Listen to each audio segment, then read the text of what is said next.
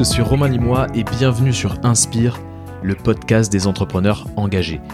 Dans ce podcast, je vais à la rencontre de personnalités inspirantes qui développent des business rentables tout en impactant positivement la société et l'environnement.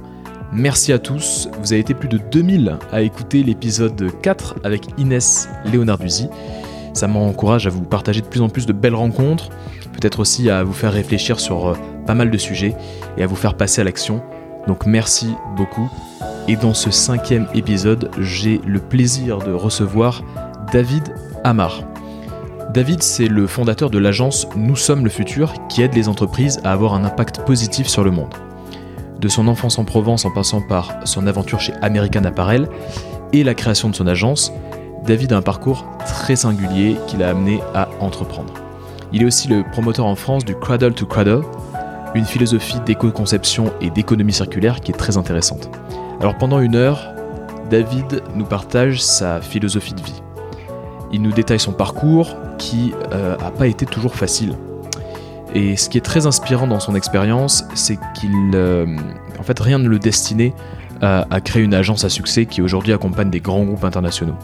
Il est styliste de formation et ce sont ses rencontres, ses prises de conscience, ses galères qui ont façonné l'aventure entrepreneuriale qu'il est en train de vivre aujourd'hui. C'est une conversation intime, plutôt à cœur ouvert, et j'espère qu'elle vous plaira. Du coup, dans cet épisode, vous allez découvrir pourquoi il a commencé la méditation à l'âge de 10 ans, quelle a été l'influence de ses parents sur les plus grandes euh, décisions de sa vie, comment il s'est retrouvé à vendre du street art à un collectionneur d'art, comment il a réussi à surmonter un passage à vide et à monter son business, ou encore comment il est devenu le porte-parole français du Cradle to Cradle.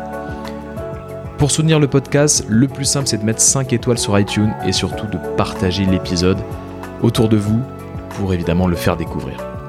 Et sans plus attendre, voici ma conversation avec David Amar. Euh, bonjour David. Bonjour Romain. Ben, merci d'avoir euh, accepté mon invitation. Avec plaisir.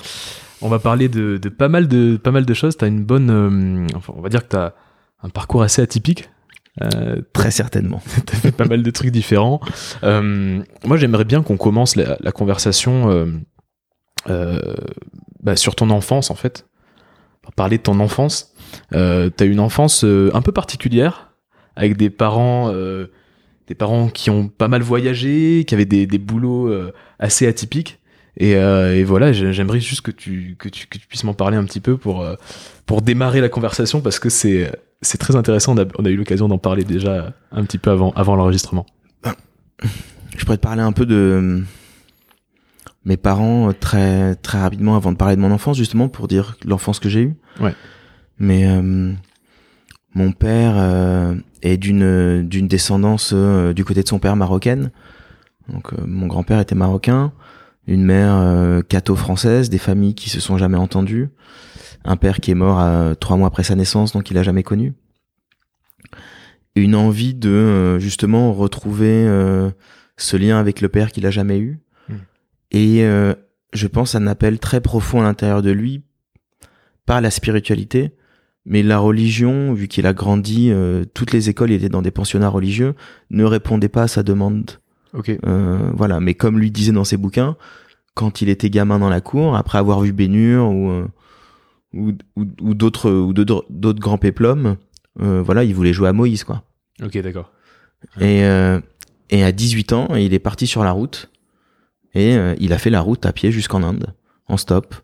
Il est Euh, parti en Inde à 18 ans, Voilà, tout seul. tout seul. Il a rencontré euh, parmi ses meilleurs amis, euh, avec qui je suis encore ami aujourd'hui, euh, sur la route. Euh, Enfin voilà, il a tout fait en stop, à pied, en camion, à cheval. Il a traversé l'Afghanistan à cheval. D'accord. Euh, C'était une autre époque, je pense. ouais, c'est une on peut très difficilement faire ça aujourd'hui, mais c'est une époque où euh, voilà, il prenait le risque et c'était pas vraiment dangereux. Ouais. Après, euh, en Afghanistan, il racontait quand même qu'il avait, euh, qu'il s'est retrouvé sur des marchés où les mecs vendaient des tanks et Ouais. et des flingues. Hein. C'était à quelle époque à peu près ça? 68. À 68, ouais, d'accord. Mais c'était vraiment avec ce, ce mouvement hippie, mais lui était vraiment pas seulement imprégné d'un truc hippie, il avait juste, il était vraiment en recherche, il était vraiment en appel. Il a rencontré un homme qui est un sage indien, qui est encore vivant aujourd'hui, qui a 90 ans, D'accord. Et euh, en fait, il est resté auprès de lui pendant plusieurs années En Inde? En Inde. Il Donc est devenu resté plusieurs années en Ouais. Inde. Il est devenu moine. Il est devenu moine. Ouais, il est Wow, d'accord. et euh,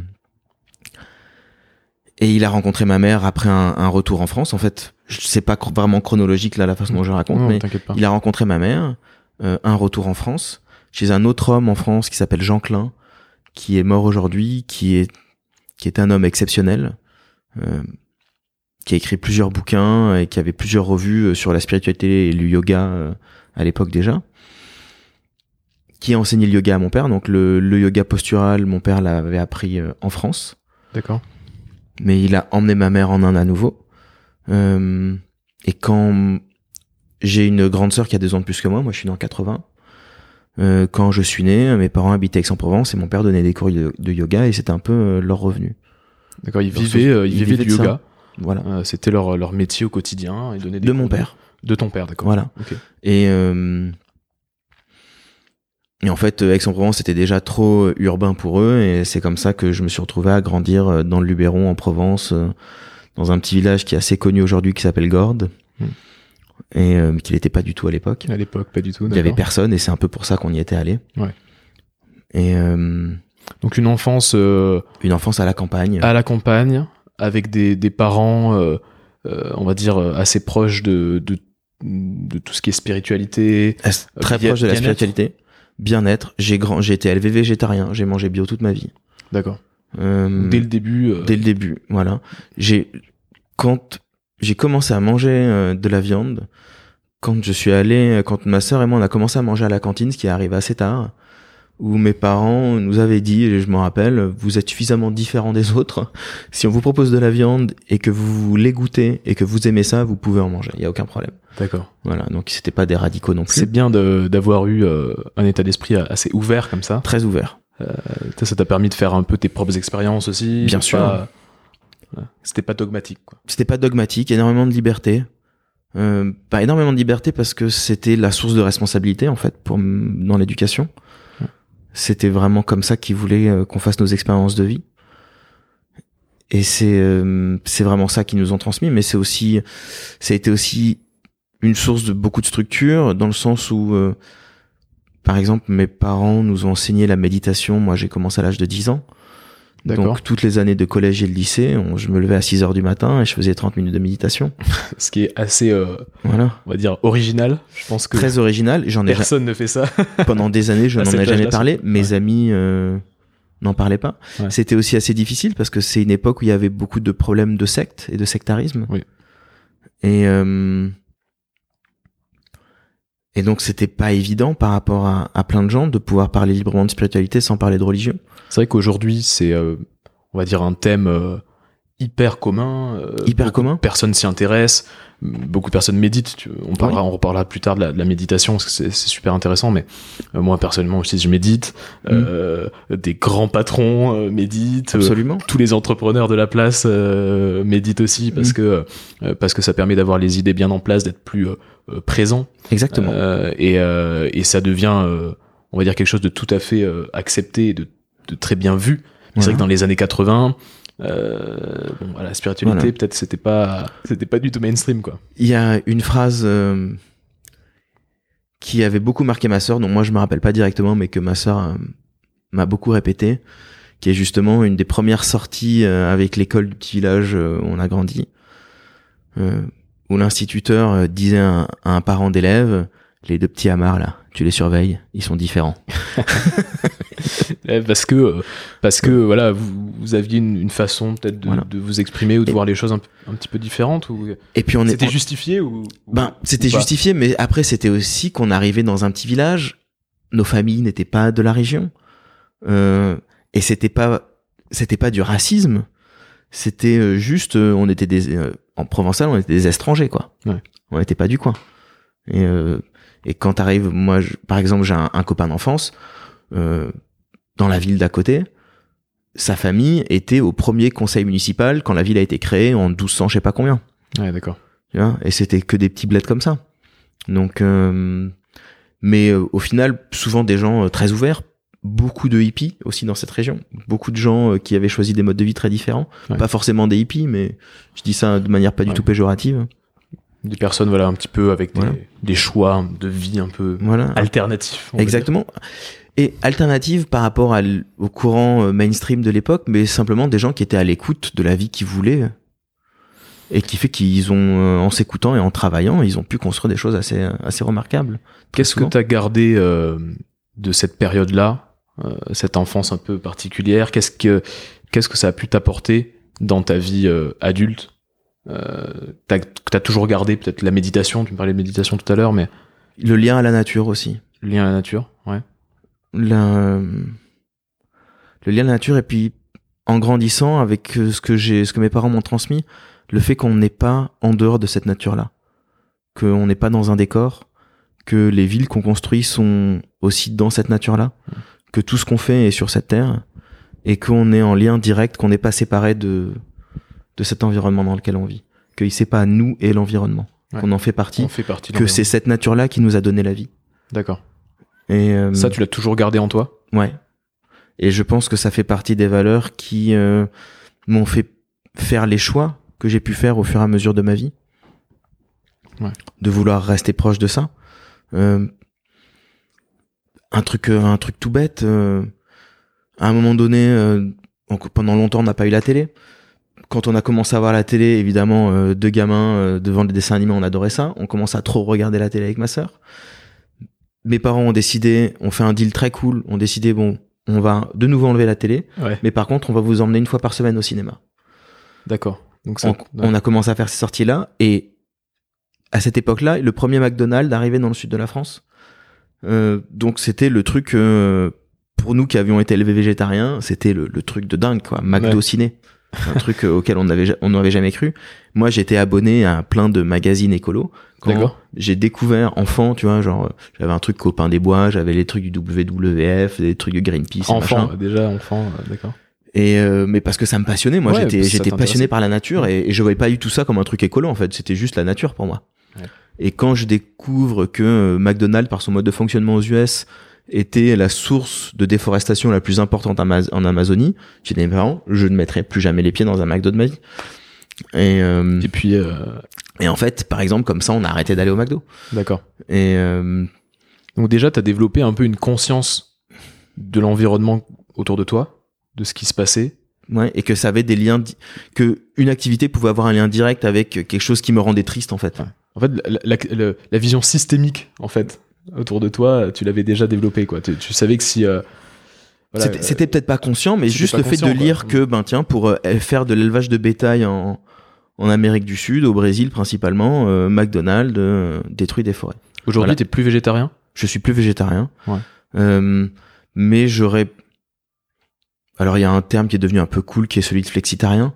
D'accord, donc Euh, plutôt moi, du, du poisson, un peu de poisson, c'est ça pas un peu de poisson, un peu de volaille. euh, Ça arrive de manger, euh, de manger de la viande rouge. Le truc pour moi, euh, c'est vraiment de faire attention à d'où vient. Il y a, en fait, j'ai pas tant de problème à tuer les animaux. C'est vraiment de voir comment est-ce que ces animaux ont vécu, comment est-ce qu'ils ont été tués, Ouais. et euh, et qu'on on peut faire des trucs terribles aussi aujourd'hui. Que c'est une source de souffrance pour les personnes qui sont dans ces élevages, pour les personnes qui tuent ces bêtes. Ouais. Qu'on fait des trucs terribles. Peut-être qu'on peut faire différemment. Est-ce que le futur est euh, qu'on soit tous végétariens Euh, Peut-être que ça l'est aussi parce que l'élevage industriel est catastrophique au niveau écologique. En ce euh, moment, ce qui, est, ce, qui a- ce qui commence à être assez répandu, c'est tout, tout le concept de la clean meat.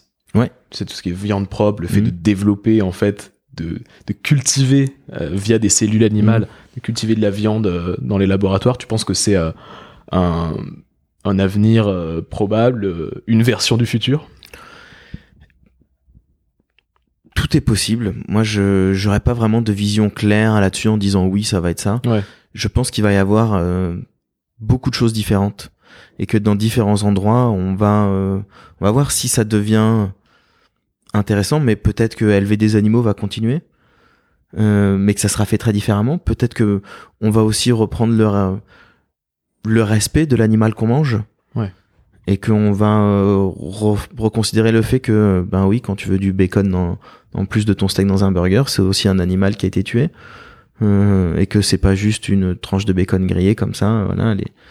Mais ouais, il y a plein, il y a, il y a des gens qui commencent à développer donc tous ces tous ces burgers et ces semblants végétaux Ouais. qui commencent à, à être intéressants. Moi, j'en ai pas encore goûté. C'est pas mal, Mais- j'en ai goûté récemment, euh, plutôt, plutôt, Voilà. plutôt très bon, plutôt très réussi, Il y a un, un- une chaîne de restaurants à Paris qui s'appelle PNY qui vient de créer un lien avec euh, Beyond Meat, donc ils le servent maintenant. euh, en plus de dans tous leurs burgers, on peut choisir cette option-là. Ouais, le Paris-New York. c'est ça Ouais. Et c'est les premiers en France à le proposer. Et en même temps, à savoir que par exemple, c'est peut-être le un des rares restaurants qui a un succès aussi dû à la viande qu'ils servent, qui est issue d'un élevage euh, très différent de euh, ce que toute la plupart des restaurants de burgers vont proposer. Donc voilà, les, les, les mentalités évoluent un petit peu, je pense dans la consommation, en fait. dans la consommation, dans la qualité de ce qu'on veut, de ce qu'on veut manger aussi. Hmm. Je pense que c'est très important. On va peut-être revenir un peu à, à ce qui se passe après cette enfance dans le sud, euh, euh, cette enfance assez, assez géniale. Euh, tu décides de monter à Paris, euh, comment ça, se- ça se passe? Ça se fait très brutalement en fait. Alors moi j'ai eu mon bac avec un an d'avance à 17 ans. J'avais fait un deal avec mes parents qui n'auraient jamais pu me dire non. Bon, j'ai beaucoup voyagé avec mes parents, Ouais. mais je leur avais dit bon j'ai un an d'avance.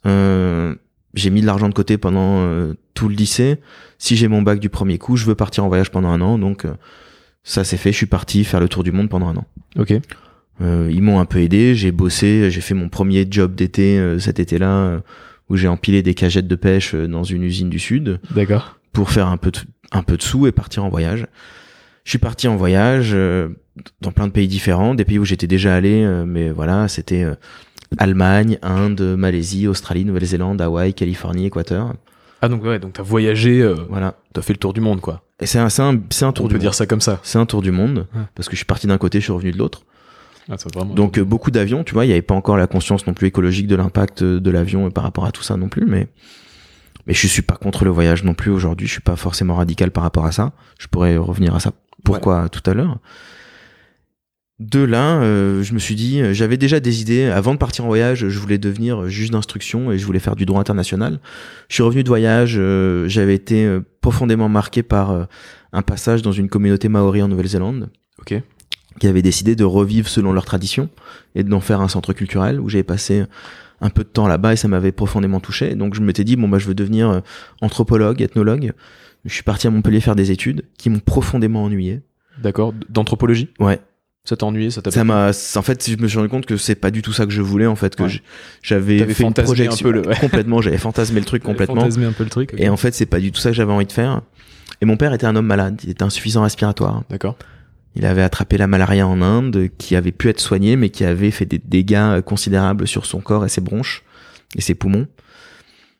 Et, euh, et en fait, euh, donc cette année-là, c'était euh, début de l'été, euh, juste un peu euh, quelques jours avant l'été 99.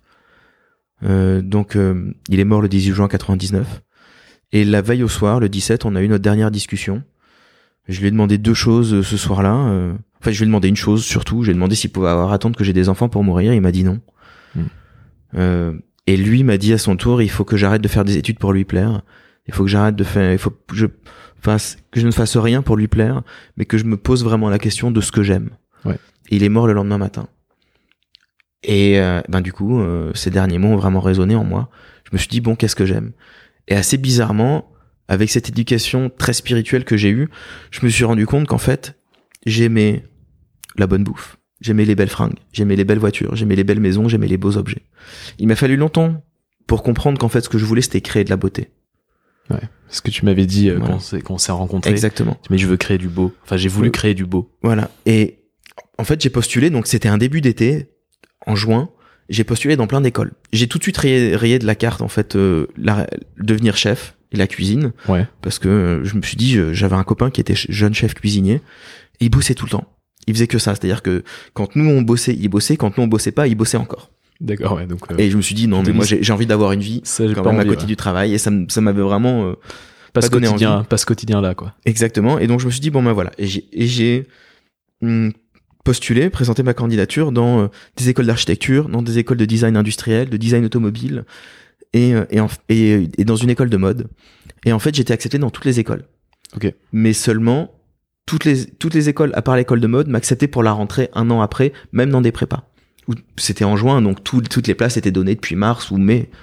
Donc c'était pas. euh, Et il y a que l'école de mode qui m'a dit euh, que je pouvais venir, euh, ok, pour le mois de septembre suivant. Et donc je suis venu à Paris, moi qui ne pensais jamais que j'allais vivre à Paris de ma vie, que j'allais faire des études à à Paris. ça Mode. Qui, est- qui est en fait la, la plus vieille école de, de mode de- du monde. Exactement. Euh, j'ai, regardé, c'est vrai que c'est 1841. Voilà. euh, c'est vraiment. Et donc- c'est, très connu. C'est, une très, une grande école. il y en a plusieurs dans le monde. Bon, il y a plusieurs grandes écoles de mode aujourd'hui. Ouais. Moi, j'ai énormément appris. C'était une expérience assez fantastique, très honnêtement. Puis surtout, je suis arrivé euh, avec un peu ma naïveté, mon ouverture d'esprit, mais aussi ce background. euh, voilà, j'ai commencé à faire du skate quand j'avais 8 ans, avec euh, même cette éducation-là. En fait, mes, parents ont, ont vendu des jouets en bois pendant très longtemps, à côté de tous les boulots qu'ils ont fait. Euh, et en fait, on faisait les salons du jouet. On venait à Paris faire les salons du jouet. Et en fait, moi, j'ai découvert le skate sur un salon du jouet à 8 ans. Donc tu t'es mis au skate. Et je me suis mis au skate. On est rentré, on est rentré à la maison avec un skate et je faisais du skate sur ma terrasse et sur le parking du village, quoi. Donc là, Tout seul. t'arrives à Paris, t'arrives avec ta planche. Et, en- et donc, moi, euh, là, j'ai 19 ans. Donc, ça fait quand même des années avec euh, tout ce que j'ai vécu entre le collège et le lycée, euh, la musique, euh, euh, le graffiti, le skate, voilà, une culture urbaine, euh, une culture rock et une culture rap, en fait. Ouais. Euh, J'arrive à Paris, donc voilà, je me rends compte que je peux exprimer toutes ces influences-là dans ma créativité au sein de l'école.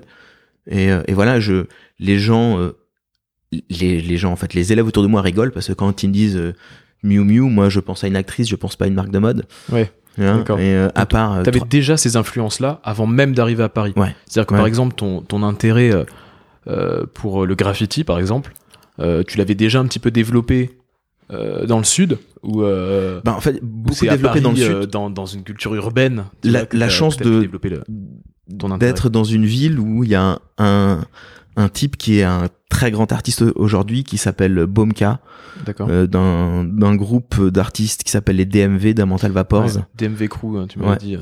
et euh, qui sont extraordinaires. Et en fait, ce type est était au collège et au lycée, là où je suis allé au collège et au lycée. Et en fait, il faisait déjà des murales, mais monumentales, Dans le sud. dans le sud, dans cette petite île qui s'appelle Cavaillon. D'accord. Et, euh, et en fait, on avait un mec, un artiste extraordinaire qui faisait du, qui faisait du graffiti. Donc nous, on voyait ça. Et ben, on a envie de, on a eu envie de faire pareil. Alors moi, je suis jamais devenu un grand graffeur. Et j'ai arrêté le graffiti un peu parce que je suis arrivé à Paris, j'avais plus mes potes. Et ben, aller graffer tout seul dans Paris, pff, voilà, je savais pas vraiment par où prendre, par où prendre le bout. T'aimais bien euh, aller graffer, mais euh, entre potes. Ah bah, c'était un truc entre potes, quoi. C'était en, entre, en groupe, en... C'était en ben, ouais. un truc de la soirée quoi. On avait passé l'après-midi à faire du skate. On... Voilà. Et puis des fois, ben, c'était aussi pendant l'après-midi si c'était des endroits où on pouvait. Puis des fois, c'était des sorties nocturnes parce que c'était euh, C'était dans des endroits où tu pouvais pas... c'était du vandalisme. légalement. voilà, c'était vraiment du. Mais euh, ouais. Et, Et- ça, et donc ces influences-là étaient très fortes. Et tu, euh, tu, tu t'es aussi un, un petit peu, euh, on va dire, t'es tombé aussi dans, euh, euh, dans, dans toute la, la dimension euh, euh, galerie, vente, vente d'art. Euh, Bah. t'as pu, t'as pu aussi euh, tutoyer un petit peu ces, ces milieux-là. Euh, t'es un peu sorti de la rue et vente de street art. Est-ce que tu peux Alors c'est pas vraiment les galeries, mais en fait moi donc j'avais ces potes qui ont continué à faire du graphe, qui sont de- qui ont commencé à à devenir vraiment très forts en fait dans ce qu'ils faisaient parce que ça faisait des années et une, quand tu commences à avoir une pratique quotidienne sur quelque chose, euh, ben voilà tu tu voilà quand tu développes ton art, euh, il prend de la valeur et j'avais un et en fait un ami américain de mon père euh, qui avait un peu aussi un parcours euh, très différent était marchand d'art mais marchand d'art sacré il allait chercher de l'art sacré au Tibet, en Inde, en Chine. Alors qu'est-ce que t'appelles art, art sacré? Ben, c'est tout l'art issu des religions, de l'hindouisme, du bouddhisme tibétain et Ok. et c'est un ami de ton père. c'est un ami de mon père qui est mort aujourd'hui, qui s'appelait Lilozovic, D'accord. qui était aussi un chanteur de blues et de rock Génial.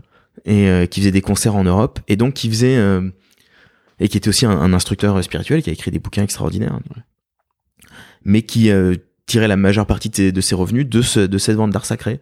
Par exemple, c'est notamment grâce à lui que euh, l'art sur les tankas tibétaines, donc issu de- du bouddhisme tibétain, a connu une renaissance parce qu'il a réussi à remonter une école pour que les- le savoir-faire se transmette et qu'une une école d'art puisse euh, puisse renaître. Et en fait, pendant des années, je lui parlais de rap, je lui parlais de graffiti, machin. Et un jour, il m'a dit, j'aimerais les rencontrer.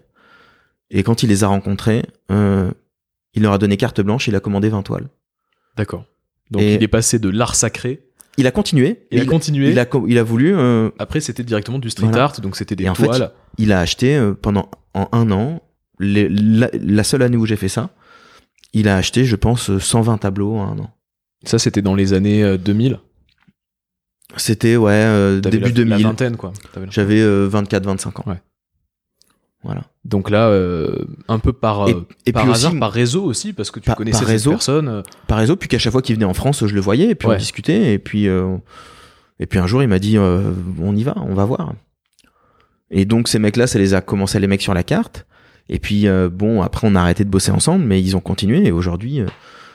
Tu, ils sont, enfin les, le crew DMV, si tu vas voir Ouais. sur internet ce qu'ils font ou sur Instagram, tu vas voir un peu leur activité.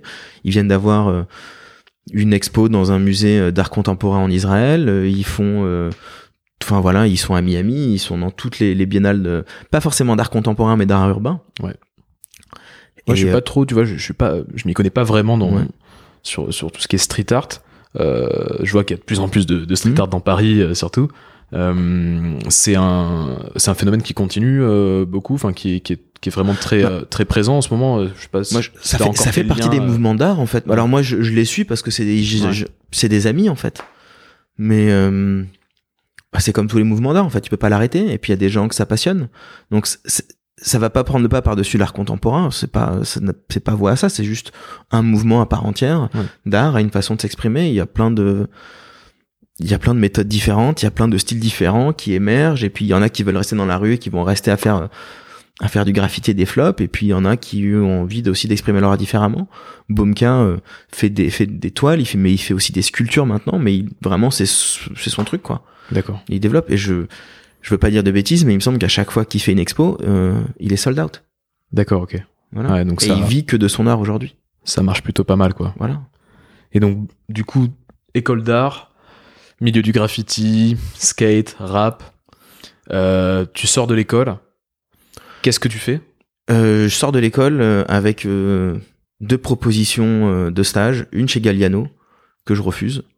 Qu'est-ce qui. Et en fait, j'avais un mon meilleur ami à l'époque qui a une belle carrière dans la mode, qui s'appelle Ben Tavernity, euh, qui a une, une marque de mode aujourd'hui. Il a, lui là, il était un an avant moi dans l'école. Il a arrêté l'école, il a pas passé son diplôme parce qu'il y a une marque toulousaine euh, qui s'appelle Christina Popovic Ok, ouais. qui lui demande de prendre la direction artistique et il me propose de venir l'assister. Et donc euh, moi entre être styliste dans une grande maison ou être styliste avec mon pote dans un bureau à la direction artistique d'une marque, enfin voilà, Ouais. le, Le choix était, était rapide. le choix était rapide, peut-être un peu trop, je sais pas, Peut-être un peu trop. parce qu'au bout de six mois en fait lui euh, c'est euh, ça s'est arrêté, il s'est barré aux États-Unis. Euh, cette boîte-là m'a pas donné euh, la direction, ils ont pris quelqu'un d'autre. Je suis pas resté dans la boîte. J'ai voulu recontacter Galliano qui m'ont dit non en fait. Ouais. Et, euh, et du coup, moi, je me suis retrouvé à devenir, à essayer de faire plein de trucs, à essayer de trouver des stages ailleurs, à essayer de trouver du boulot. Très difficile de retrouver du boulot avec un nom inconnu sur mon CV. Et Et- j'aurais eu Galliano sur mon CV, euh, j'aurais jamais galéré pour retrouver du travail. Tu aurais peut-être eu aussi une trajectoire complètement différente Complètement de celle différente. que tu as aujourd'hui. Voilà. Donc, comme quoi, parfois. euh, Donc euh, je regrette rien, mais rien, euh, mais voilà, du coup ça a été très difficile et c'est comme ça que je me suis retrouvé à devenir styliste en freelance D'accord. et euh, et que c'est là où j'ai commencé à faire. euh, donc moi j'ai une formation de couture, j'ai fait la formation couture chez Esmod D'accord. et euh, j'ai commencé bah, à faire des euh, des robes sur mesure, euh, chanteuse, présentatrice télé, euh, des costumes de scène, des costumes de danse. Je suis parti à New York faire des costumes de danse pour euh, une une des plus vieilles euh, compagnies de danse contemporaine qui était la compagnie de Martha Graham. Ok. Euh, Martha Graham, tu dis? Ouais. D'accord. Je mettrai les, les liens euh, Ouais, je t'en prie. dans, dans la description du podcast pour, pour ceux que ça et, intéresse. euh, et puis je suis, re- je suis revenu à Paris et euh, puis je savais pas vraiment ce que j'allais faire. Puis là, je me suis retrouvé à, à vendre des tableaux. Donc ça a été une source de revenus pour moi euh, pendant un temps. Puis après, ça s'est arrêté. Plus de revenus. Euh, j'ai perdu mon appart. Je me suis retrouvé pas vraiment à la rue parce que j'ai jamais dormi dehors. mais j'ai connu, sans, sans rien, quoi. Je me suis retrouvé sans domicile fixe pendant un an et demi. Euh, j'ai essayé de retourner dans le sud de la France. J'ai essayé de partir à Biarritz travailler. Ça a pas fonctionné. Je me suis retrouvé un peu coincé à Avignon. Euh, Et donc sœur- qu'est-ce que. Quelle a été la, la, porte de, la porte de sortie, ou en tout cas, comment tu as Bah- pu euh, surmonter ce moment où tu te retrouvais un petit peu euh, perdu? Il y a, euh, une, euh, il y a plusieurs personnes qui m'ont aidé à ce moment-là. Euh, ma sœur euh, part en voyage en Australie avec un mec. Elle a une maison à Avignon euh, qui est en loc, euh, mais bon, qui coûte pas, qui coûte rien, qui coûte, qui est vraiment pas cher. Je me retrouve dans cette maison. J'essaye de monter des projets. Je monte une asso autour du skate pour essayer de réhabiliter des skateparks et de construire des vrais skateparks dans le sud de la France. Euh, j'essaie de j'essaie de monter des projets. Ça marche pas. Et en fait, euh, c'était Avignon était une ville assez particulière à l'époque, un, tout petit centre-ville, et euh, et dans un des derniers quartiers de la rue dans le centre, qui est vraiment très populaire, des junkies, des putes, euh, et c'est assez, voilà, c'est un environnement. Et en fait, un soir, je sors dans la rue et je vois un junkie que je connais du quartier qui vient de se faire refuser un crédit par son dealer D'accord. et qui est ultra vénère. Et je le sens marcher derrière moi ultra vénère et je me dis celui-là il va vouloir me sauter sur la gueule. Et en fait, euh, c'est exactement ce qui se passe. Il commence à venir, il commence à essayer de me pousser et là il y a un mec qui sort de nulle part qui me dit laisse-le, il est pour moi et ils commencent à se battre tous les deux. Moi je me retrouve un peu sauvé par un mec qui sort de nulle part. Par hasard. Et en fait, ça a été le déclic. Euh, je suis rentré chez ma sœur, j'ai fait ma valise, j'ai pris un billet de train, euh, je suis euh, revenu à Paris. Et après, ben Paris, c'est un peu la ville de tous- tous les possibles, quoi. Je me suis dit bon ben Ville d'opportunité. voilà, j'ai euh, nulle part où aller, j'arrive à me démerder. Très sincèrement, c'est la première fois où j'ai prié de ma vie, euh, sincèrement. Un jour, je suis sorti dans la rue. euh, j'ai dit bon ben là, ce, tu vois, je venais d'arriver, j'avais réussi à être hébergé euh, chez une copine, ch- chez qui je pouvais pas rester. Euh, J'étais là, bon ben il faut que je, aujourd'hui, il faut que je trouve un boulot, un appart, et si en plus je pouvais trouver une meuf, ça serait génial. Ouais. Et ben ce jour-là, euh, j'ai postulé chez American Apparel qui m'ont Ouais. euh, avec le CV que j'avais, ils me disaient mais on n'a rien pour toi. J'aurais dit mais ouais mais moi j'ai besoin de bosser donc euh, j'ai fait le premier petit boulot qu'ils m'ont donné. Donc t'arrives chez American Apparel au moment où American Apparel est au top en termes Ah, de c'est le top. le top du top. C'est euh, Euh, le concept. c'est l'été 2007. nouveau, euh, ouais, 2007, c'est Voilà, ils cartonnent en France, ils sont en train d'ouvrir plein de boutiques, ils embauchent à tour de bras. Ça tourne bien. Moi, je te dis, ce, le jour où j'ai eu le boulot chez eux, j'ai croisé une copine euh, d'adolescence dans la rue qui emménage chez son mec, mais qui veut pas lâcher son appart, qui me le met en sous-loc. Et donc, voilà, les choses reprennent en, en quatre jours. Je suis revenu à Paris, j'ai trouvé euh, un appart, un taf. Et, et en fait, j'ai rencontré, ma, relancer en fait comme j'ai ça. rencontré ma femme chez American Apparel. D'accord, ouais, donc euh, Voilà. le, le hasard fait bien les choses en tout cas. Exactement. T'as as réussi à Voilà. sortir un peu de, de la situation, de cette situation qui était assez euh, assez compliquée, on va dire. Ouais, très compliqué, mais euh, voilà, j'ai pu m'en sortir, euh, j'ai bossé. Ton American- expérience, euh, ouais, chez American Apparel, en quelques en quelques mots, Une t'y es expérience- resté combien de temps? Je suis resté un peu deux ans et demi. Ouais. T'as côtoyé un petit peu Dove Dove Charnay. Ben, et- il, le- écoute, le il était en France quand moi je suis arrivé au, au boulot. Et donc mes trois premières semaines de travail étaient avec lui quasiment tous les jours. donc assez inspirant, j'imagine. C'était inspirant, mais c'était un gros taré surtout. Ouais. Mais après, bon bah voilà, c'était le boss. Moi j'avais que- besoin, besoin de bosser. Ouais, l'histoire l'a bien montré. Et puis j'aurais plein d'histoires à raconter, mais on n'est pas là pour parler de lui. Mais franchement, c'était, j'ai énormément appris, surtout que moi c'est un- une partie de la mode que j'avais jamais vue. C'est-à-dire que dessiner des belles fringues, euh, d'un côté c'est facile. Ouais. Euh, ce qui est très dur, c'est de réussir à monter un, un système de distribution où si t'as pas les belles fringues qui sont en temps et en heure là où il faut qu'elles soient pour être vendues, ta marque elle marchera jamais. Et en fait, j'ai pu découvrir tout ce côté du retail euh, que j'ai trouvé vraiment passionnant en fait. Parce que moi, mon premier boulot chez American Apparel, j'étais dans un stock à la boutique Place du Marché Saint-Honoré, qui je pense à l'époque était la boutique qui vendait le mieux au monde. Ouais. On faisait des records de vente où il y a des jours on vendait entre 100 et 115 pièces toutes les 15 minutes. D'accord. Donc, euh, Euh, donc c'était assez phénoménal. Après euh, des, euh, des des équipes, j'ai envie de dire de bras cassés, mais des champions parce qu'on se marrait quoi. Et en fait, c'était aussi une boîte où ils donnaient leur chance à tous les gens qui venaient frapper à la porte s'il y avait besoin. Voilà, ils embauchaient un peu tout le monde et j'ai rencontré euh, vraiment, je me suis marré quoi. ouais, tu t'es marré quelques quelques années. euh, Deux ans au, et demi. Au moment où, où c'était Voilà. le top, où c'était euh, où, la, où la boîte était vraiment au, au sommet. Et, euh, Vraiment au sommet. Puis je pense que je suis parti un peu à- juste un peu avant la, on va dire le- de l'autre côté du sommet quand le ça commence à redescendre. ah ouais, le, début de la pente. on savait pas que ça allait être le déclin de la boîte. Ouais. Mais moi, après, je vivais une certaine frustration par rapport à l'évolution que j'avais pu connaître dans le travail là-bas. Et puis, en fait, la seule raison qui avait fait que j'avais postulé chez American Apparel, c'est que de l'extérieur, c'est la seule marque qui me mettait en avant de les valeurs qui me correspondaient. Donc Par exemple, qu'est-ce que tu recherchais? En Enfin, fait, qu'est-ce euh, que tu as retrouvé chez American Apparel en termes de valeur? Ben, déjà, un mec qui était déjà pas un Américain, mais un Canadien, Ouais. qui a voulu euh, saisir sa chance aux US, qui a voulu euh, refaire du euh, Made in USA. Parce que moi, si j'avais eu, j'avais des idées de, de marques de fringues en France, j'aurais fait du Made in France. Ouais. Si je me serais lancé dans un truc comme ça, de bien payer les gens, d'essayer de maîtriser toute sa chaîne de production. Euh, ce qui était assez incroyable. Personne ne voulait faire ça parce que c'est ce qui coûte le plus cher. Ouais. Et, et de faire aussi le parti pris du no logo. Et, euh, et en fait, il y avait jamais de logo, mais toutes les fringues étaient reconnaissables. On savait tous que t'avais euh, ce hoodie, c'était un, c'était American Apparel, quoi. Et on- Ce qui est un tour de force assez énorme. un tour de force assez énorme et qui et il cartonnait, il vendait, mais euh, moi donc euh, place du marché Saint-Honoré, on voyait pas mal, euh, pas mal de stars, de people, de joueurs de foot. Des joueurs de foot aussi. Ah ouais, moi euh, il y avait euh, un des, euh, il y avait un, ben, un des plus grands joueurs de foot français, euh, Zidane. Zidane qui venait faire ses, ses emplettes. et je sais pas s'il avait des fringues parce qu'on a l'impression qu'à chaque fois qu'il venait, il achetait de quoi s'habiller pour le mois. et que et que quand Il il, des revenait, des voilà. survêtes. et euh, non mais euh, voilà, mais il y avait il y avait vraiment plein de monde qui venait à- acheter des fringues, des basiques quoi, mais juste pour avoir un t-shirt blanc bien coupé, euh, bien fait, sans avoir euh, un logo Decathlon sur le côté quoi. Juste un t-shirt blanc sans rien. Ouais. Ça, c'est, euh, Et- c'est- ça a été une vraie réussite. Quoi. Ouais, voilà.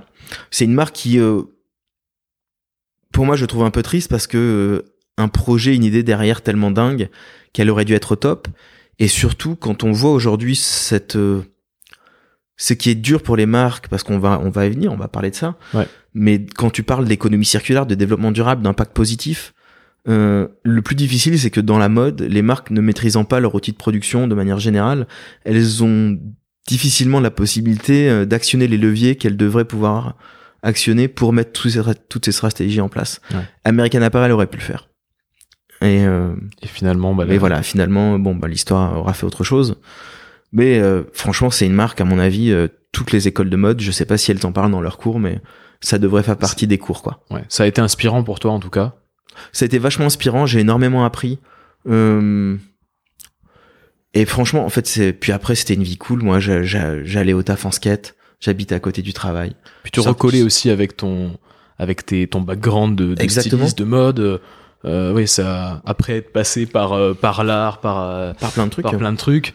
Là, ouais, tu recollais avec ce que ce qui, Puis- ce qui te faisait vibrer aussi, enfin ce qui, ce qui te Et fait puis, vibrer euh, c'est tout bête, mais ça m'a permis de vivre l'expérience d'une multinationale. Ouais. De bosser avec des directions européennes, de bosser avec des directions américaines, d'avoir, euh, avec toute la hiérarchie qui, a, qui avait, une boîte assez horizontale. Si tu voulais écrire à Dove pour lui donner une idée, lui dire un truc, euh, le mec, je sais pas, euh, il devait bosser 22 heures par jour, lisait tous ses mails, quoi. Et tu pouvais être sûr que tu aurais une réponse. Et, euh, et si il trouvait l'idée intéressante, tu pouvais être sûr que tu aurais une prime.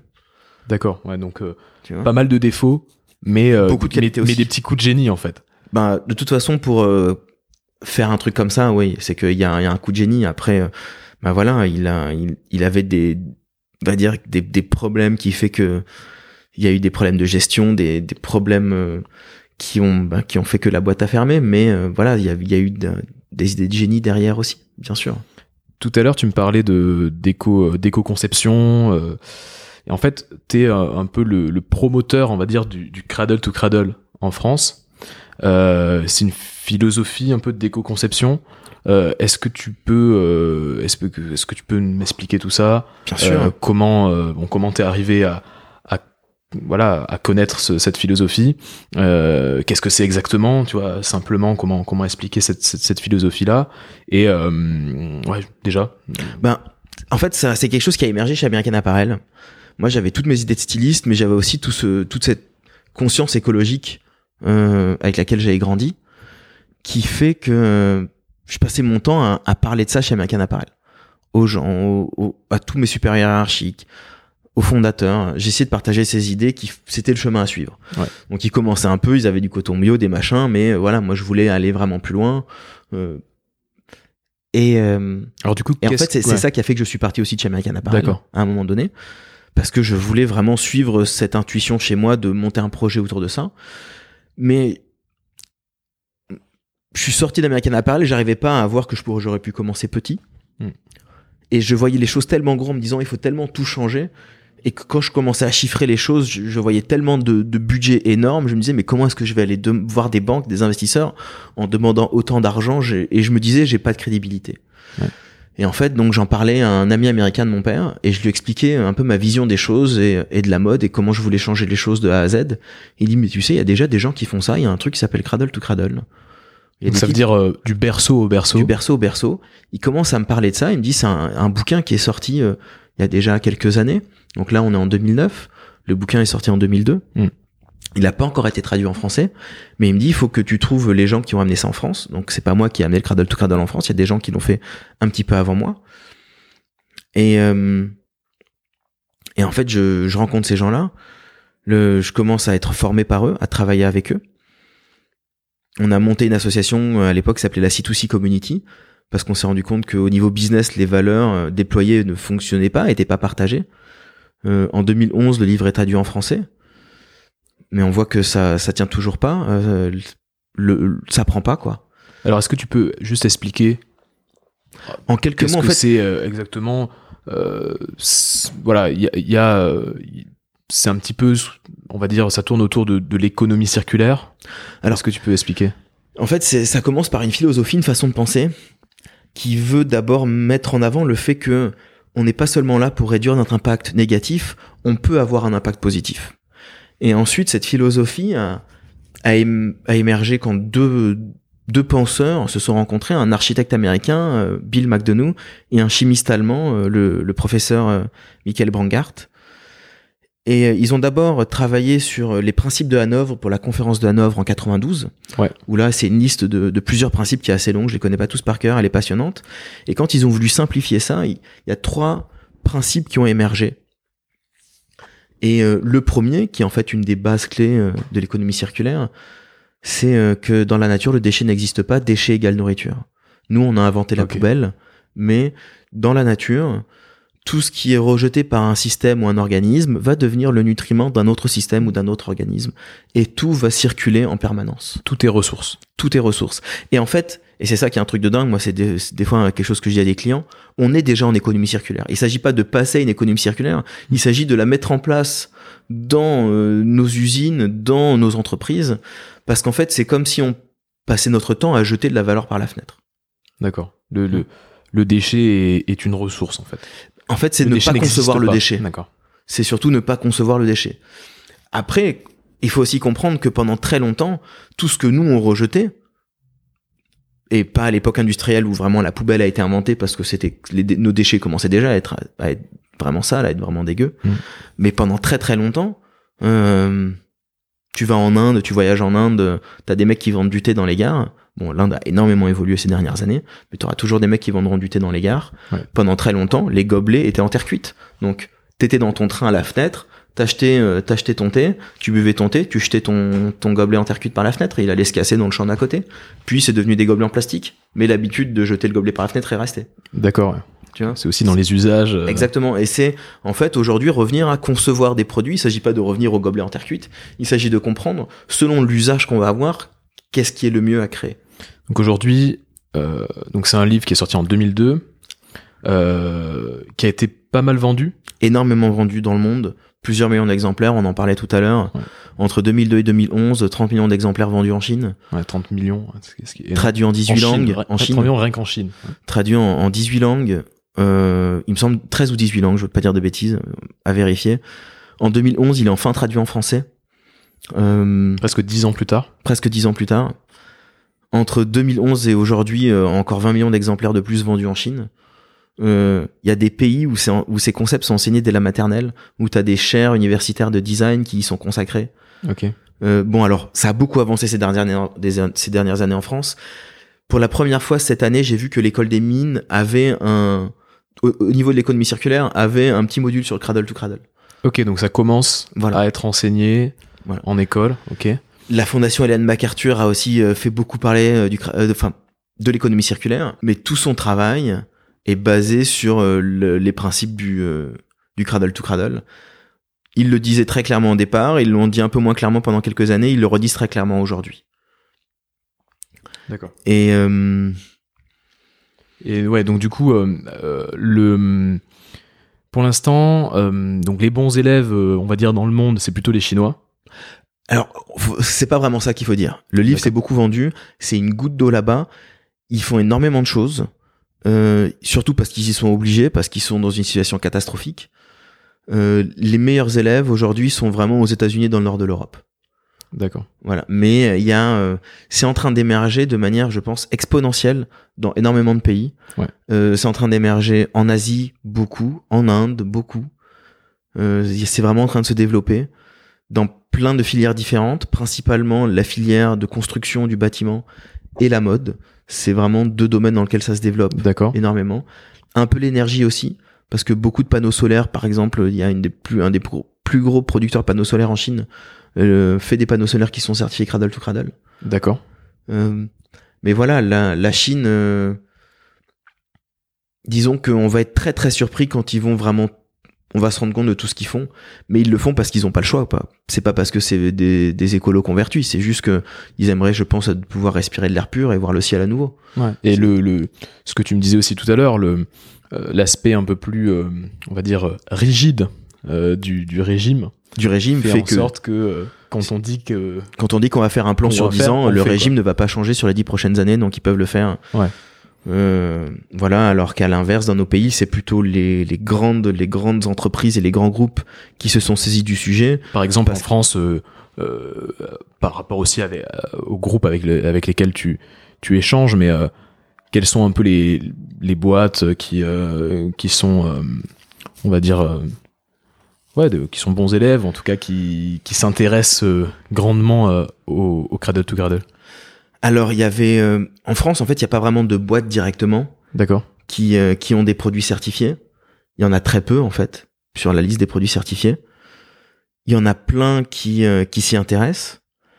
Il y en a plein qui utilisent les protocoles. Enfin, il y en a par exemple dans la mode, il y a un grand groupe comme Kering Mhm. qui utilise le protocole mais qui ne fait pas certifier ses, ses produits, mais qui utilise les protocoles et qui t'es pas obligé de faire certifier euh, parce que c'est devenu un label de certification. Ouais. T'es pas obligé de faire certifier tes produits euh, si t'en as pas envie, mais les protocoles sont utilisés par différentes boîtes. C'est beaucoup utilisé dans la construction. Ouais. Euh, donc il y a il y a plusieurs groupes. euh, C'est pas les gens avec qui moi je travaille directement. Ils travaillent avec, euh, on va dire avec mes concurrents directs en France D'accord. qui sont les gens qui ont amené le Cradle to Cradle en France.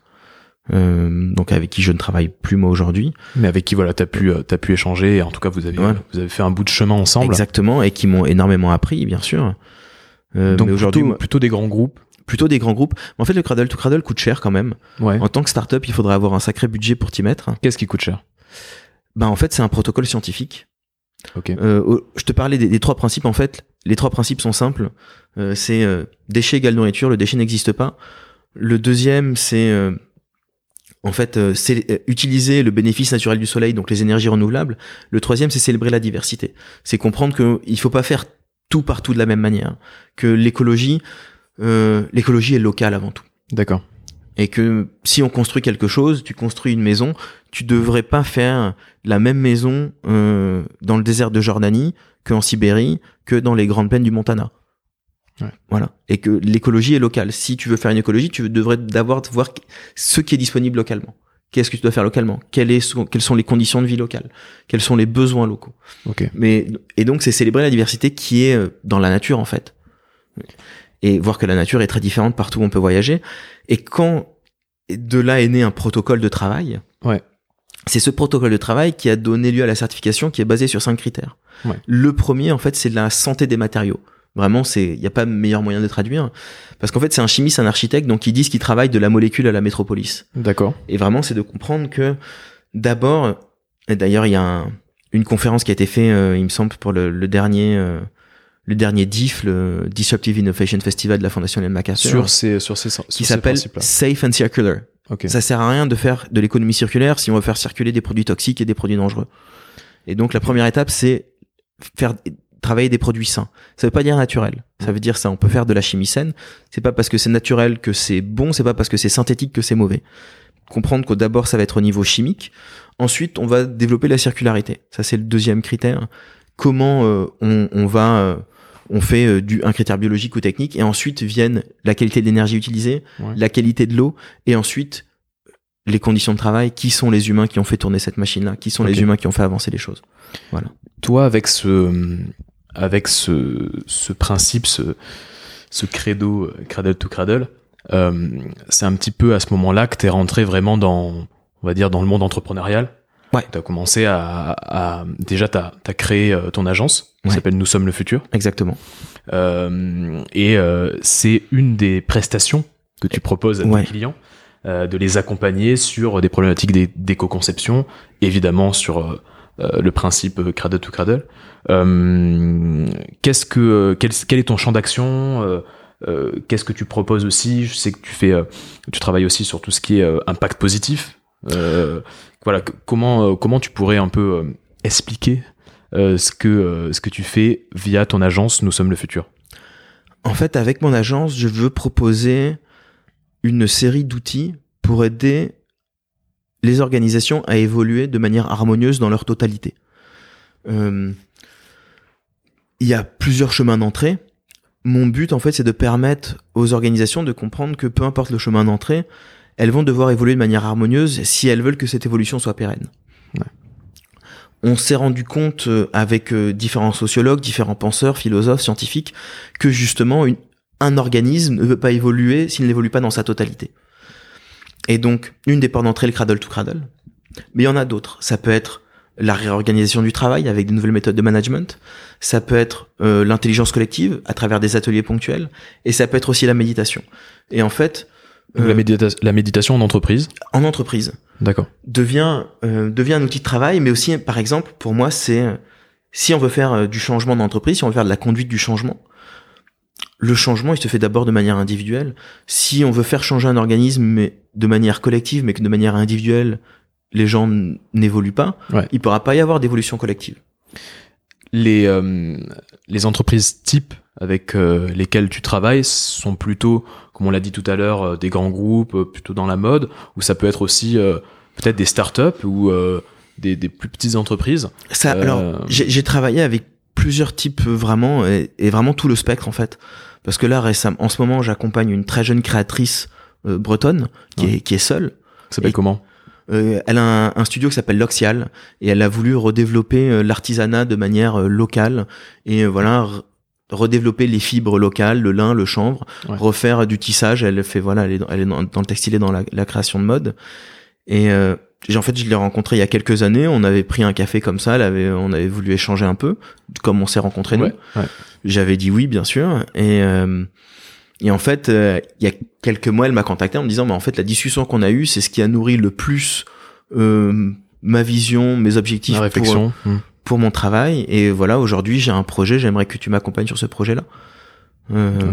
Donc voilà, Donc euh, c'est aussi des, des porteurs de projets. euh, Mais voilà, là, ce je- qui est assez intéressant. Quoi. Tu, tu, tu peux avoir euh, plusieurs interlocuteurs de, exactement. on va dire, d'envergure différente. d'envergure très différente et de moyens très différents. On va pas aller faire du cradle to cradle avec elle parce que voilà, elle en a pas les moyens. Mais mais ça veut pas dire qu'on peut pas déjà commencer à faire des choses. Ouais. Et et là, on est vraiment sur un, un coaching plutôt global. Mais aussi, j'ai bossé avec des associations. J'ai j'ai bossé avec des groupes d'entreprises. euh, qui sont organisés de manière associative aussi dans le sud-ouest autour de l'industrie euh, l'industrie du surf de la D'accord. glisse Ouais. Ouais, T'es Mais- resté connecté euh, ouais bien sûr via le skate, j'imagine. bah alors moi j'ai euh, voilà, je fais du j'ai commencé le skate quand j'avais 8 ans, mais j'en fais plus depuis quelques années parce que me prendre des tôles sur le béton euh, sans être payé pour le faire à un moment donné, j'ai dit stop. mais euh, voilà, le surf et le snowboard ont toujours fait partie de ma vie, c'est des passions euh, Ouais, donc Et- tu, tu peux euh, à travers, euh, enfin ça, ça, ça- ça t'arrive à travers euh, Nous sommes le futur de, bosser aussi euh, encore avec cette industrie parce que parce Oui. que c'est aussi un intérêt Et- personnel et puis bah, euh, En fait, c'est une passion, puis aussi j'ai envie de voir ces entreprises évoluer parce que l'industrie du surf qui est directement liée à la nature, pourquoi est-ce qu'elle devrait être source de destruction de l'environnement? Et ils sont en train de se saisir du sujet. Euh, quand Ouais. tu fais du snowboard, c'est pareil. Par exemple, dans la montagne. quel type d'entreprise, enfin quel, t'as des noms d'entreprises ou des Aujourd'hui, elles se sont, elles sont toutes en train de s'y mettre euh, de manière de, Tout assez Quicksilver à, Voilà. à une boîte plus euh, Quicksilver aujourd'hui bosse avec une, une boîte qui a développé une nouvelle technologie euh, sur la teinture des textiles. Aucune de ces boîtes est parfaite, mais ils essayent toutes de trouver des manières d'approcher. Ils ont eu très honnêtement un peu de mal à s'y mettre, Ouais. mais franchement ils sont en train de se saisir du sujet. Euh, je pense qu'ils sont en train de voir aussi que ben les consommateurs sont en train de changer. Il y a une prise de conscience qui se fait. et ils sont, j'espère, en train de se rendre compte surtout que c'est des stratégies qui sont longues à mettre en place. On va pas transformer une grande marque du jour au lendemain. Mm. Et si les consommateurs évoluent aussi lentement, si euh, des consommateurs vont mettre 5 ans, 10 ans à vraiment changer leurs habitudes vraiment de manière collective Ouais. et que la masse va commencer vraiment à exiger ces qualités-là sur les produits qu'elles achètent, si pendant ces années-là une, une entreprise n'a pas mis en place ces stratégies, quand les consommateurs seront prêts à exiger vraiment ça sur tous les produits qu'ils achètent, les boîtes qui n'auront pas mis en place ces stratégies-là, qui n'auront pas pris le pas, elles vont mourir. Ouais, ils vont mourir tout simplement. Exactement. Et alors c'est un truc qui est un peu faux aujourd'hui, mais que j'ai dit à, à certains moments. Parfois, quand j'essayais de convaincre des gens, je leur disais euh, qui a un téléphone Nokia dans la poche là aujourd'hui. Et voilà, c'est ça. Plus personne. Plus personne. Alors, même s'ils sont revenus sur le marché. Ouais. Mais Même s'ils sont revenus, mais ouais, bien sûr. J'avais préparé une, une conférence autour du futur de packaging pour une, une agence qui s'appelle Pixelis. Dans cette conférence, on avait mis la photo d'un d'un homme en train de pleurer. On avait demandé dans la salle si les gens savaient qui était cet homme-là. Ouais. Et personne savait. Et en fait, c'était la photo du patron de Nokia en train d'annoncer la fin de, de, de, de, de leur entreprise. l'entreprise, quoi. et qui était en larmes le jour où il annonçait ça Ouais. et qui était tellement désolé de pas avoir su euh, voir le changement venir. Et euh, et c'est ça en fait, c'est que quand tu euh, arrives, quand tu as cette intuition, cette petite vision de voir que oui, c'est en train de changer, Mm. de comprendre que le monde est un changement perpétuel. En fait, qu'on vit pas de la même manière aujourd'hui qu'on vivait il y a 50 ans, il y a 100 ans, et que dans 10 ans, dans 20 ans, on va pas vivre de la même manière.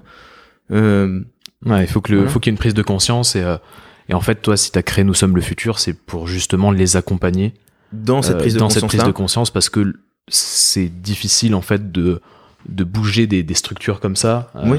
sans euh, sans avoir euh, en fait des des guides et, euh, et des on va dire des et surtout quelqu'un qui est extérieur, voilà. qui permet d'avoir le recul. Mm. Il y a des gens qui sont capables d'avoir ce recul sur eux-mêmes, mais tous ne le sont pas. Ouais. Et euh, et puis être accompagné peut permettre d'avoir quelqu'un qui a une vue extérieure, qui est pas impliqué émotionnellement, qui est pas un- impliqué dans, dans le projet, qui peut des fois dire des choses pas forcément brutales, mais juste honnêtes. Ouais. Pour dire, ben voilà la situation, voilà votre réalité aujourd'hui, voilà là où vous en êtes. Mm. Et euh, et de regarder ça très sincèrement et de dire euh, voilà ce qu'on peut faire aujourd'hui si on parce qu'en fait d'ailleurs la première étape du cradle to cradle c'est la transparente c'est savoir où on en est connaître la réalité de notre situation actuelle. Ouais. parce que si on connaît pas cette réalité là on va pas pouvoir avancer. Si on n'est pas honnête avec soi-même on peut pas euh, Ouais. on peut pas mettre en place des stratégies qui vont fonctionner. Je vois que le temps euh, le temps passe pas mal. Ouais, le temps passe vite. Euh, le temps passe super vite. J'ai quelques petites questions euh, assez rapides tu vois donc bien euh, sûr Tu peux répondre euh, euh, façon concise si tu en as envie, ou développer si tu en as envie d'ailleurs. Euh, Est-ce que tu as un livre, un bouquin qui t'a euh, qui t'a marqué ou que tu relis régulièrement? Autre, mis à part Cradle to Cradle, j'imagine que tu l'as un peu en- sur ta table de, chevet, mais est-ce qu'il y a un livre qui t'a marqué et que t'aimerais que t'aimerais partager? Bah alors, très honnêtement, ce qui m'a permis de comprendre toute cette pensée complexe, toutes ces pensées systémiques, c'est ce que j'ai reçu de mon père, Ouais. qui était un, un grand penseur, un, un érudit, un philosophe assez incroyable, qui malheureusement est mort très jeune à 49 ans, mais qui a écrit tellement qu'on publie encore des livres. Et Le livre euh, Et donc c'est plutôt t'a le plus ces, marqué, ouais. c'est ces livres qui sont ouais, mes livres de chevet. livres, ouais. C'est c'est ces est-ce qu'il écrits. y en a un en particulier peut-être ou euh, Bah, le dernier qui est sorti, je le trouve magnifique, s'appelle Tisser le lien. c'est le lien Ça reprend euh, plusieurs de ces petits textes Donc de qui Yvan aborde des thèmes différents. Voilà, mon père Yvan Amar. Euh, alors celui-là, je sais plus s'il été, euh, s'il est au, s'il est chez son, sa maison d'édition qui s'appelle les Éditions du Relier ou ou chez Albin ou enfin voilà, j'ai plus trop suivi là qui qui l'a publié ce dernier-là. Mais voilà, Yvan Amar, Tisselien, voilà, c'est quelque chose que je peux je peux toujours ouvrir ses livres et euh, ils viennent toujours me nourrir, mais voilà, c'est vraiment ces enseignements-là qui m'ont permis de comprendre ça. Ça, c'est mes livres de chevet. Après, il y a des, il y a plein de livres. En fait, il y en a tellement qui sont tellement passionnants. Parce que par exemple, je vois que là, il y a le livre Sapiens euh, de, Ouais. de Harari, qui est- D'Harari. Qui, est, juste là à côté de nous. C'est un livre que je suis en train de lire en ce moment. Ouais, assez Mais- passionnant d'ailleurs, je, je le conseille à- Voilà. à, ceux qui nous écoutent. euh, Harari, euh, assez intéressant, une, une vue d'ensemble incroyable de, de l'homo sapiens Voilà. que nous sommes. Donc, Et- euh, Mais donc, c'est ouais. toujours des livres entre euh, spiritualité et, euh, et euh, nouveau système de pensée, nouvelle façon. Un type qui a été un peu décrié, je sais pas, un peu dommage, mais voilà, Idriss Aberkan, euh, voilà, Libérer le cerveau, un livre Libérer passionnant votre aussi, cerveau, hein, ouais. incroyable. Euh, je t'avoue que je te rejoins parfaitement là-dessus. Un des, je l'ai lu l'année dernière. euh, C'est peut-être un des meilleurs livres que j'ai lu. Je l'ai offert euh, trois, quatre fois à des copains, à des copines. Ouais, Idriss Aberkan, très bon aussi. Ouais. Ouais, je, je te, je te rejoins là-dessus. Tu, petite question un petit peu, un petit peu plus générale. Si tu devais parler, si tu pouvais rencontrer euh, David euh, à, à 20 ans, euh, qu'est-ce que tu lui dirais? Pff, continue. T'étais déjà, euh, t'avais déjà, t'étais déjà sur la bonne voie? Je pense que s'il y a un truc que mon père m'a appris qui est important, c'est d'arrêter de croire qu'il y a une bonne voie. Intéressant. C'est d'arrêter de croire que, de manière très relative, on peut faire des bons et des mauvais choix. Mais dans chaque bon choix, il y aura aussi euh, des bonnes et des mauvaises conséquences. Ouais. Ce qui m'a partagé pour moi le plus important, c'est d'essayer de prendre conscience du choix qu'on fait et de d'essayer de voir le de manière le plus large possible quelles sont les conséquences de ce choix. D'accord. Et est-ce qu'on va être capable de vivre avec? Si, euh, si je te demandais de, en gros, quel conseil tu pourrais, euh, tu pourrais donner à des, des personnes qui ont envie d'entreprendre? Sur cette voie un peu, cette voie du milieu, euh, cette voie médiane de l'entrepreneuriat social ou on peut euh, entrepreneuriat engagé, on peut l'appeler un peu comme, comme on veut.